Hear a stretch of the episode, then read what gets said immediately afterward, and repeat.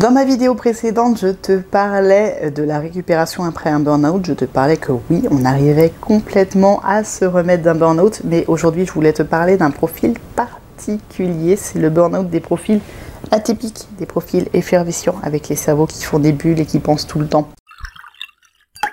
Effervescence, bouillon d'idées à infuser et diffuser pour faire le plein de stress défense et devenir un maître du jeu. Alors, l'atypisme, l'effervescence, c'est un mot que je mets euh, qui englobe bah, ce qu'on appelle les surdoués, personne n'aime ce terme, les hauts potentiels, euh, les multipotentiels, les 10, les TDA, TDAH, autisme Asperger euh, qui me concerne directement. Ce sont des gens qui pensent en permanence, qui n'ont pas de filtre par rapport aux informations, stimuli extérieurs, ce qui fait qu'ils sont tout le temps assaillis d'informations, de bruit. On ne peut pas filtrer, on entend tout, c'est épuisant. On pense beaucoup plus vite que les autres, on pense en arborescence, ce qui fait qu'on a plein plein plein d'idées en permanence et très très vite, et euh, pas forcément euh, les clés pour pouvoir les transmettre et les communiquer aux personnes autour de nous qui ne pensent pas forcément comme nous, ce qui fait que c'est assez frustrant et ça fait un sentiment de décalage qui est pas très facile à gérer. Et cette différence de rythme et parfois euh, ce besoin bah, de cacher un petit peu sa différence fait qu'on va être amené à mettre ce qu'on appelle un faux self, un max de normalité qui va pomper l'énergie, qui va coûter en énergie. En fait, c'est très très difficile de faire croire qu'on est comme tout le monde. Et, euh, et, en fait, les personnes atypiques vont être les premières à être touchées par le burn-out dans une, dans entreprise, dans un organisme donné. C'est un peu comme ces oiseaux dans la mine qui vont... Euh, qui vont signaler que quelque chose ne, va pas. Pour moi, le burn-out, au-delà de l'épidémie, au-delà du syndrome, c'est plutôt le symptôme d'une entreprise et d'un monde qui va mal, qui va trop vite, qui a des attentes qui sont trop élevées par rapport aux ressources, qui fait que les gens vont faire beaucoup de choses beaucoup trop vite et vont s'épuiser. Et euh, nous, les profils atypiques, on fait de toute façon trop de choses et trop vite, c'est intrinsèque. Et si on nous amène à faire ça, il y a des injonctions à faire plus, plus vite, plus fort tout le temps, euh, on a une tendance un petit peu surinvestie, souvent avec un syndrome de l'imposteur derrière, qui fait qu'on va y aller, bille en tête, en mode non, mais c'est bon, on va déployer nos petits neurones et on va se cramer parce que c'est trop et on peut pas tenir ce rythme-là. Et le problème, c'est que bah, y a le burn-out des profils atypiques, mais il y a le burn-out des profils atypiques qui s'ignorent. Il y a beaucoup de personnes qui découvrent actuellement leur atypisme après un burn-out. Quand ils euh, découvrent leur mode de fonctionnement, le côté surinvesti, cette volonté de changer les choses au travail, le fait de ne pas supporter le conflit de valeurs, personne ne le supporte en vrai. Hein. Quand il y a un conflit de valeurs, ça ne peut pas passer. Euh, mais euh, mais c'est très très très sensible, très très très palpable. Je ne veux pas le penser, c'est bizarre quand même cette vidéo. Très très très palpable pour les, pour les neuroatypiques. Et euh, ce qui fait qu'ils vont, s'écrouler en fait. Et quand on relie un burn-out, c'est assez fréquent qu'on mette en évidence bah, un fonctionnement différent.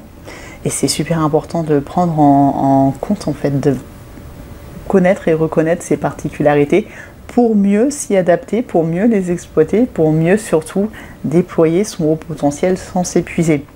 Donc les profils atypiques plus touchés par le burn-out parce qu'il y a un coût énergétique énorme à porter ce masque de normalité, à être tout le temps dans un sentiment de décalage, un surinvestissement, un regard un petit peu de travers des collègues qui sont normaux pensants. Pourquoi? Parce qu'on réussit euh, beaucoup de choses très très vite. Parfois on va solutionner des problèmes qui traînaient depuis euh, des mois, voire des années. Euh.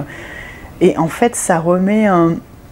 Les personnes en face se sentent un petit peu vexées, attaquées alors que la plupart des profils effervescents n'ont pas forcément une très haute ambition. C'est plus le challenge de résoudre le problème qui nous motive et le fait d'apprendre des nouvelles choses qui fait qu'on va prendre rapidement un poste en main, qu'on va rapidement voir des pistes d'amélioration, qu'on va avoir rapidement des idées innovantes et créatives, parce que notre mode de fonctionnement fait qu'on est là pour générer de l'innovation et, résoudre du problème. Mais, euh, mais ça peut être perçu comme un affront ou une menace par les personnes en face. Et ça aussi, ça fait du conflit qui n'est pas facile à gérer. En plus, moi, avec mon, profil Asperger, je ne sais pas, donnez-moi le bon emploi de ces trucs de diplomatie en entreprise. C'est horrible. Bref, passons. Et voilà, c'est assez fréquent qu'après un burn-out, on mette en évidence un atypisme. Et là, je reviens sur ce que je disais sur la vidéo précédente, c'est que bah, l'accompagnement post-burn-out, c'est important que ce soit par des personnes qui connaissent le burn-out, parce que ça se fait à un rythme qui est très très différent d'un coaching de performance, et encore plus quand on détecte un fonctionnement atypique.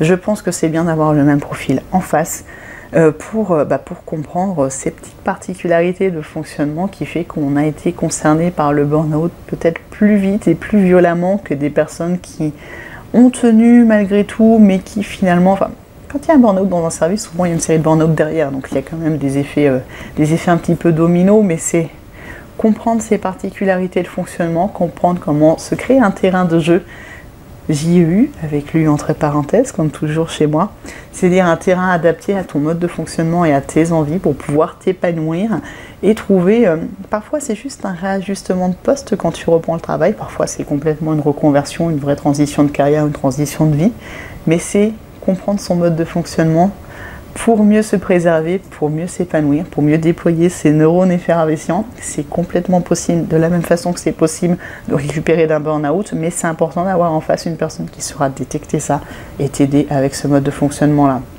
Sache que c'est une quête de soi, le burn-out, et pour ne pas replonger, il faut aller voir un petit peu ce qui s'est passé à l'intérieur pour mieux pouvoir se préserver parce qu'on est des maîtres du jeu, mais hein, c'est important de savoir comment on fonctionne.